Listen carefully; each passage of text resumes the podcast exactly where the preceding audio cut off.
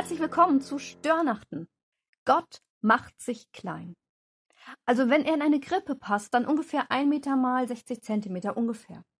Advent heißt, Gott macht sich auf den Weg zu uns. Und in dieser Krippe ist halt nur begrenzt Platz und trotzdem passt er da rein, weil einfach ein Säugling nicht so besonders groß ist. Vor allem, wenn er gerade erst neu geboren ist. Gott macht sich klein. Wo passt er überall rein? Wo wohnt er? Ich habe diese Frage vor einiger Zeit den Pfadfindern gestellt, und ein kleiner Wölfling konnte sich überhaupt nicht zurückhalten. Für ihn war völlig klar, Gott wohnt in meinem Herzen. Eine geniale Antwort. Einmal ehrlich, so ein Kinderherz ist vielleicht 20 Zentimeter breit und hoch. Das wäre mal eine spannende Frage an einen Mediziner. Da passt Gott also rein?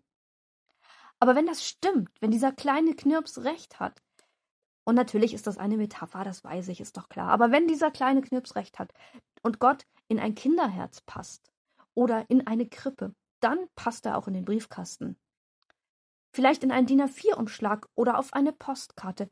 Gott im Briefkasten, denn Gott wohnt, wo man ihn einlässt und füllt die Leere aus. Und leere Briefkästen gibt es genug. Oder welche, die mit dem falschen Zeug gefüllt sind. Ähm, da wären wir wieder bei dem Thema Herz. Das ist fast ähnlich. Also ein Briefkasten, Rechnungen, Mahnungen, dicke Kataloge, ein perfekter Ort für Gott. Nein, ich will heute nicht über deinen Briefkasten sprechen und etwas gegen die Ausbeutung von Postboten und gegen die Paketindustrie zur Weihnachtszeit sagen und den Niedriglohnsektor und davor, wie cool es wäre, den Leuten Kekse zu schenken, die uns die Pakete bringen. In meiner Jugendzeit haben wir Jesus liebt Briefträger auf die Post geschrieben und fühlten uns ziemlich cool dabei, und dieser Gedanke, dass die Leute im Briefverteilzentrum das lesen und sich vielleicht freuen und vielleicht es doof finden, der hat uns echt beflügelt. Nein, darüber will ich gar nicht reden. Heute geht's mal um die Briefkästen der anderen. Oder um die einfache Formel schreib mal wieder. Es ist so viel einfacher, den Messenger zu zücken, ein Foto zu schicken, ein putziges Katzenvideo oder eine Welpe mit Weihnachtsmütze und meinetwegen auch echt christliche, sinnvolle, inspirational Clips mit Sonnenuntergängen und ähm, einer Heiligenbotschaft. Ja, aber schreib doch mal wieder. Echtes Papier. Welche Farbe, welches Material? Welcher Stift? Ein echter Füller vielleicht? Oder die alte Schreibmaschine von Oma, ohne Tippex, so im O-Ton. Von Herzen. Das macht Gott auch. Er investiert das Wertvollste, was er hat, echte Handarbeit, seinen Sohn. Nicht mal eben schnell, sondern wirklich liebevoll, im richtigen Tonfall. Für andere ist deine Post Gott im Briefkasten.